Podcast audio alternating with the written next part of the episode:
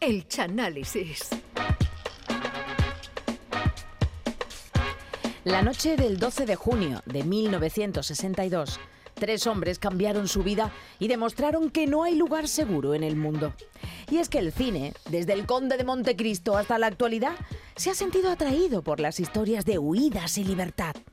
El Chano ha elegido Chanalizar, una cinta basada en hechos reales que cuenta la amistad entre varios hombres y su deseo de abandonar una isla solitaria de la bahía de San Francisco en los Estados Unidos. Señoras y señores, cojan las palomitas porque comienza el chanálisis de La fuga de Alcatraz. Este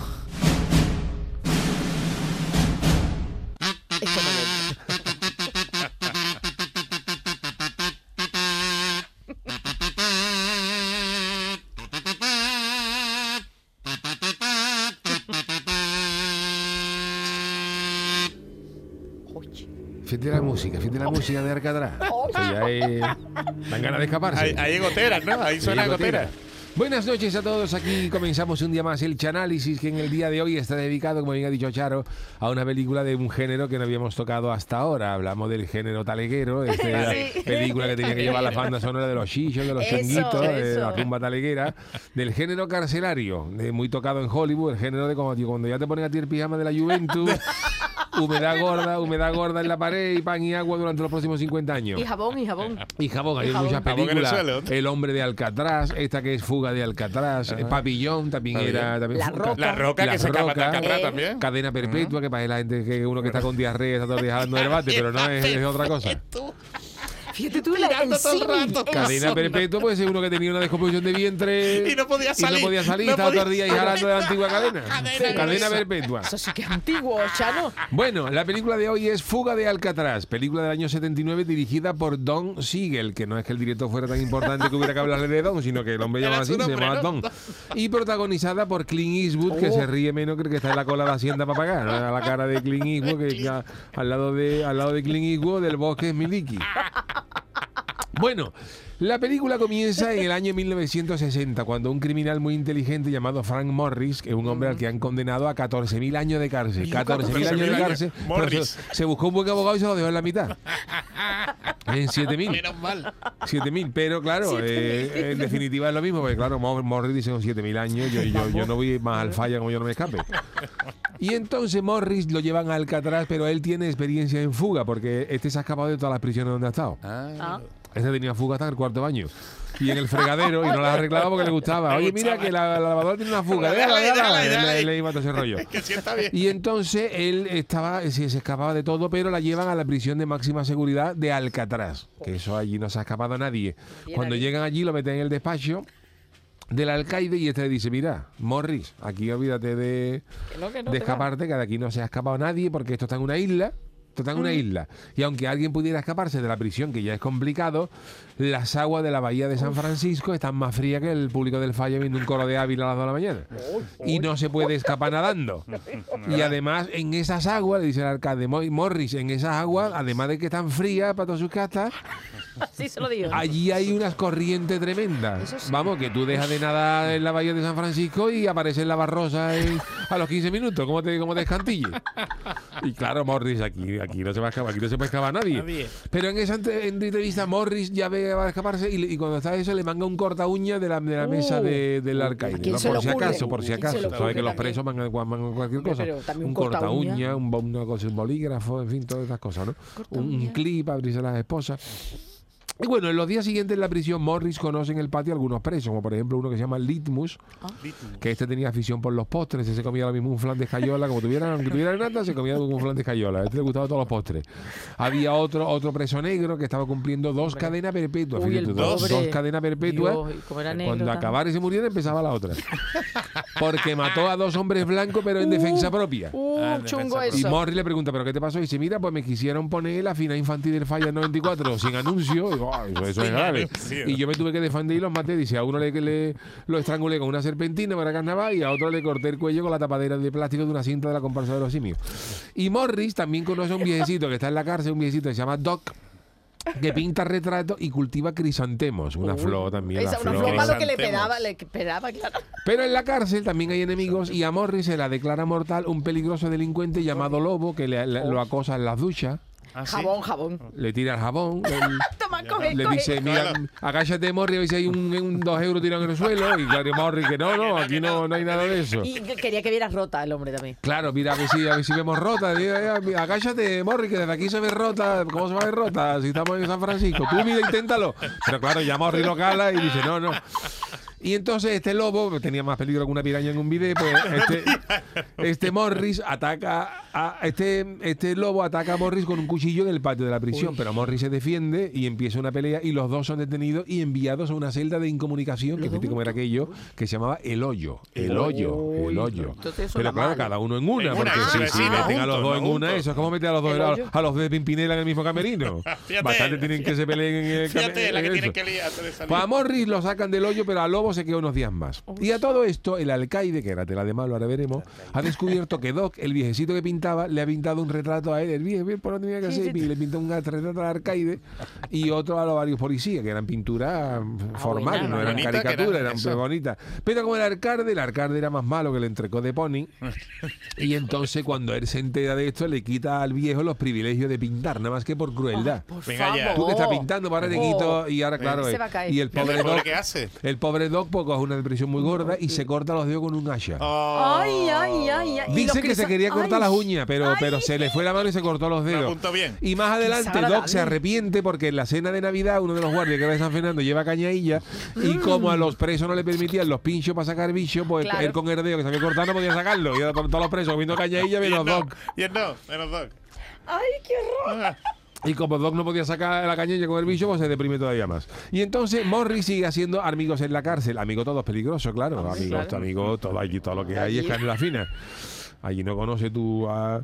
este, Allí hace amistad con dos hermanos que son peligrosos ladrones de banco, John y Clarence Angling, a los que se conocía de su estancia en otra cárcel. Esta gente, eh, Esta, vamos, ladrones de bueno. banco, vamos, que esta gente entraba en una sucursal de Única a las 10 de la mañana y a las 11 había una confitería, se lo habían llevado todo. Y una confitería. Todo, robaban todo. Y Morris también entabla amistad con otro preso llamado Charlie Batts, que suena para como, ¿Cuánta este- como el del batería de los Rolling, que ¿Eh? es Charlie ¿Verdad? Watts, pero este es Charlie Batts con B, que este le habían condenado a la silla eléctrica. Oh, Perdón. Chano, Lo tranquilo. habían condenado a la silla eléctrica, pero el cacho era Era tan flojo que como última voluntad había pedido a ver si en una silla lo podían ejecutar en un sofá eléctrico, por lo menos para morir más cómodo. Está a gustito. Y estaban entre apelación y apelación de Skype, pues dicen, sofá. no, porque el Skype no conduce bien la electricidad. Es- ah, va, Y estaban ahí pendientes si lo podían hacer o no. Y una noche Morris está en su celda y claro, ahí está la gente aburrida, pues se pone a rascar una calicia de la pared con la uña y se da cuenta de que el hormigón de alrededor de la rejilla tiene más humedad que los calzoncillos del comandante qué Bueno, porque Alcatraz está en medio del mar y el salitre ya sabemos que lo Claro, corre, que lo claro. corroe todo. Chano, usted lo sabe. Esto pasa en Cádiz, tú te compras un coche nuevo y como la parque tres meses seguidos en el campo al lado de los bloques, a los tres meses el coche está más oxidado que el reloj de un buzo. Y claro, Morris ve que aquello, dice, pues si yo empiezo a rascar, se está cayendo a pedazos Uh, las claro. calichas, dice, aquí, aquí, aquí excavamos y podemos, y podemos fugarnos. Y entonces él empieza a hacer un plan de fuga con varios compañeros, con los dos de la cárcel y con el Sí, otro, con el cuantos porque ya, a, ¿eh? a los, a los otros querrían ir al pregón de Alejandro Sanz del Carnaval de Cádiz, que es gratis, le gustaba a Alejandro Sanz y dice, pues si podemos escapar ni a verlo mejor. Y durante los meses siguientes, Morris, los tres hermanos atracadores del banco y Bats excavan un túnel con cuchara. Fíjate, con una con una cuchara, que te enamoras de los gallones. Se ponen a no tenían bulla, claro, Ah, no tenían prisa para acabarlo. poquito a poco. No ¿eh? tenían, tenían Ah. fecha, ¿no? De- De y caducidad. empiezan así una- con una, con hace, hace, hace un, un, un túnel que incluso uno de ellos, uno de, los, uno de los dos hermanos que robaba banco, llama al ayuntamiento de Cádiz y habla con Teófila Martínez y dice, Teófila, ¿tú quieres que te hagamos un soterramiento con una cuchara? Ya que te, estamos. que te va a salir por lo menos un 90% más barato que el, que el mejor de los presupuestos. Pero Teófila dice, no, no, no, mira, mira, a mí dejarme, yo quiero calidad, yo no quiero túneles del tren hecho con una cuchara, que un soterramiento para toda la vida, que luego va a entrar Kishi y me va a poner a parir como, como, como allá los túneles hechos con la, con la cuchara. Y entonces el grupo que prepara la fuga también hace maniquís y cabezas de papel maché. Pero por Dios, ¿qué es lo que hace esa gente? eh, Eso digo yo. para disimular cuando se escapen, para acostar a los muñecos, porque uno de ellos trabajó en Cádiz durante... tenía- Sí, uno de ellos trabajó en Cádiz durante unos años como ayudante de un local de artesano que hacían forillo y decoraban las agrupaciones y se quedó con la copla de cómo hacer las cabezas y eso. Y también se ponen a fabricar unas balsas inflables que hacen ¿Eso en como impermeables. Unas balsas, roban unos impermeables y con unos impermeables hacen unas balsas de plástico. esos pero- son hombres apañados, no como los de pero ahora. claro, las balsas, eso ahí se está más inseguro que un gordo sentado en una silla de plástico. Eso, eso, eso. Más inestable, Más ¿no? inestable, claro. Y más tarde, durante una cena en el comedor de la cárcel, Morris quiere tener un, gesto con Doc, el que se cortó Ah, los de dedos con el hacha, Ay, ay, ay. que está mejorcito. Dice, pues ¿cómo está ¿Sí? Doc? Si está mejorcito, pero claro, ahora las huellas dactilares se tienen que poner con la oreja, con la oreja y lo arte de, de eso. El lóbulo, ¿no?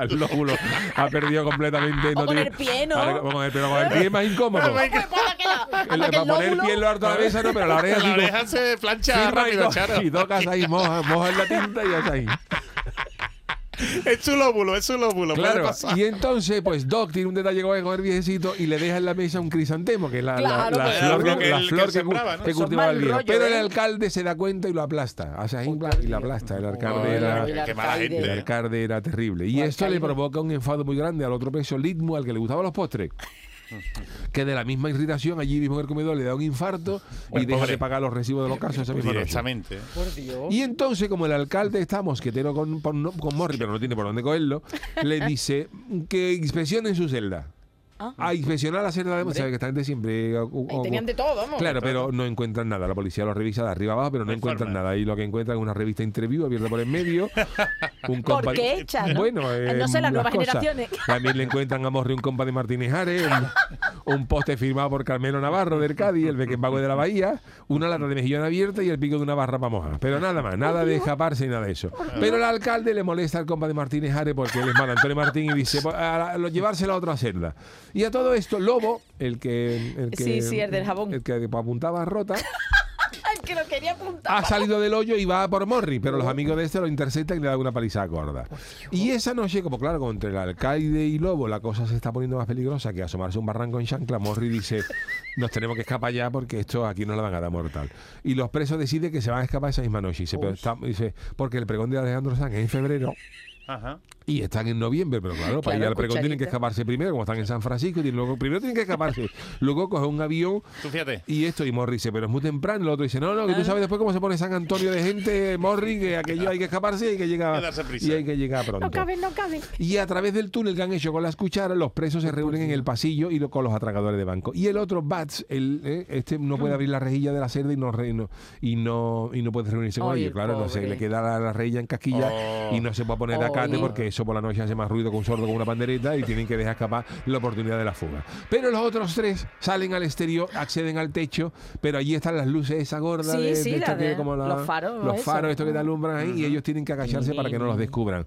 Logran descolgarse por un lateral de edificio hasta el patio de la prisión, evitando Joder. los alambres de púa.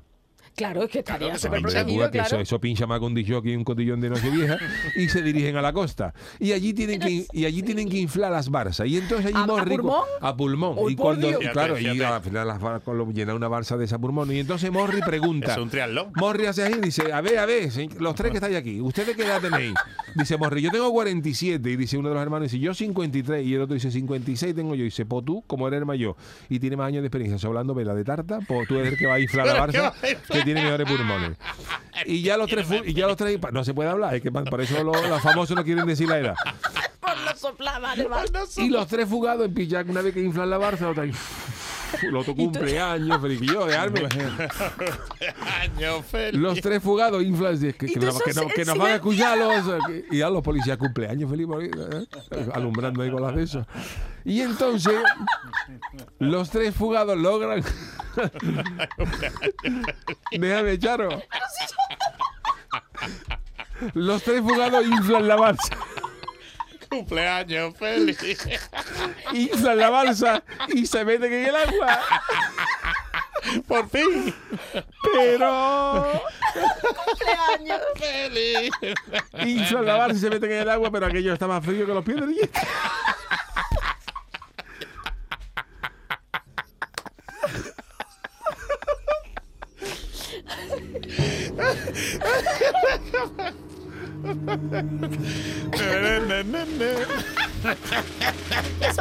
Sopla, sopla. Aquello está más frío que los pies del Yeti y se ponen a remar con las piernas los trae a la Barça. Y a la mañana siguiente los guardias pasan revista y cuando le dicen, Morri, levanta. Y Morri sigue acostado, le dan un cate con la porra a la cabeza y cae una cabeza del maniquí y esta se cae al suelo. Y entonces los guardias, civiles- los guardias ya, fuga, fuga. Y los guardias empiezan a buscar por toda la prisión y por toda la costa. Y en la orilla Sí. Los guardias encuentran trozos del material impermeable y el compa de Martínez Ares de Morri. Ay, ay, ay. El alcaide dice que los fugados se han tenido que ahogar, seguro, por eso, porque con lo que le gustaba a Morri Martínez Ares nunca hubiera dejado el compa abandonado. No obstante, para asegurarse el alcaide, llama a Ángel Subiela, que por aquel entonces era el director de la comparsa, y dice, "Ah, eh, Ángel, eh, allí ha ido uno vestido de preso al ensayo de la comparsa esta noche. Y Ángel, no, yo- aquí, no, ha venido- aquí no ha venido nadie. Pero un guardia cree que los presos han tirado esas cosas pa- adrede, Ah, para hacer claro. creer que se han escapado. Claro. Y entonces, como claro, como es la primera fuga que hay en Alcatraz, que era la prisión más segura del mundo, al alcaide lo llaman de Washington. Fíjate. Para para entrevistarse con sus superiores por no evitar la fuga. Oh. y ya cuando está allí dentro dice mira te vamos, te vamos, te vamos a presentar al alcaide a los payasos del INEN Gaby, Fofó, Miliki, Finiquito Finiquito, el último es el tuyo. Finiquito, toma aquí para tu casa porque lo mandan a la ventana del lago por no cumplir su trabajo en una prisión donde los presos se presupone que tenían que estar más controlados que un cangrejo en un cubo. Pero antes el alcaide encuentra en una roca de la playa un crisantemo fíjate tú el detalle la flor que criaba Claro. el viejo Doc, el que se cortó los dedos. Y el policía de San Fernando, el que le llevó la caña a ella, dice, "Mi- alcaide, estas flores no las hay en Alcatraz. Aquí lo que tenía que haberte encontrado en esa piedra es una, marina, es una coñeta, un burgaillo, una lapa, pero no un crisantemo, como queriendo decir, se, se te han escapado y te la han metido dobla. Y al final sale un texto de la película, Ah, se, vale. se funde todo a negro y sale un texto a modo de epílogo diciendo que los presos nunca fueron encontrados. ¿verdad? Pone en inglés, the, the- the prisoners never were found. Y Happy Birthday. Ale- Alejandro Sanz no los vio en el pregón de, de- no, no los vio en el pregón de San Antonio. Pone también, ¿no? Para, para más datos. Sí, sí, sí. Y, dice, y la prisión de Alcatraz cerró menos de un año después porque aquello tenía más humedad que una casa puerta de Venecia y no reunía las condiciones para los presos. Y sobre todo porque si tú te escapas de la prisión más segura del mundo con una cuchara, pues vámonos. Esto ya, el mito de Alcatraz se cae. Y hasta aquí mi análisis de hoy de esta gran película Fuga de Alcatraz del gran Clint Eastwood. Este es el Clint Eastwood. Cumpleaños feliz. Claro, eso fue lo que llamó la atención de los guardias. Callarse, callarse. Bueno, pues. Vamos, eh, Clint con esa cara, ¿sabe? De serio, soplando las velas. y este fíjate, uno, uno de los hermanos ladrones ahí. Y los otros cumpleaños, callarse, que no diga las luces ahí. La pancarta, las velas.